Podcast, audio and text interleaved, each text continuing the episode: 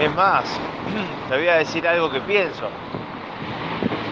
Vos, como inquilino, deberías tener una... Deberías tener como, si te dijera, un beneficio con tu propietario. Decir, bueno, voy a estar una semana en obra, eh, descontámelo del alquiler, algo así. O sea, si yo me tengo que quedar acá, no puedo ir a trabajar, no puedo hacer mi vida, voy a tener el departamento hecho.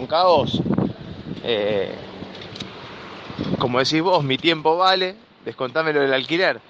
Creo que eso también te está, si me lo permitís, ¿no? Eso también te está trabando un poco a vos, te está como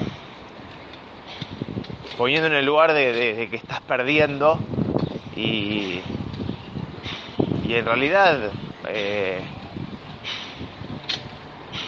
no debería ser así, ¿viste? Yo también soy inquilino y, y te entiendo, si estaría en tu lugar, encima que le doy dos días al consorcio, me dicen que no les alcanza, eh, y más no te puedo dar. Por eso yo creo que, creo que trasciende a vos el tema. Me parece que ya es un tema de, tu propietario. ¿eh? Que bueno, también le vamos a avisar para que para que sepa que que la situación como es, cómo está la situación. Que vos le estás poniendo toda la mejor, pero que, en realidad el consorcio necesita 3, 4 días para hacer el, trabajo y dejarlo todo terminado y prolijo y bien.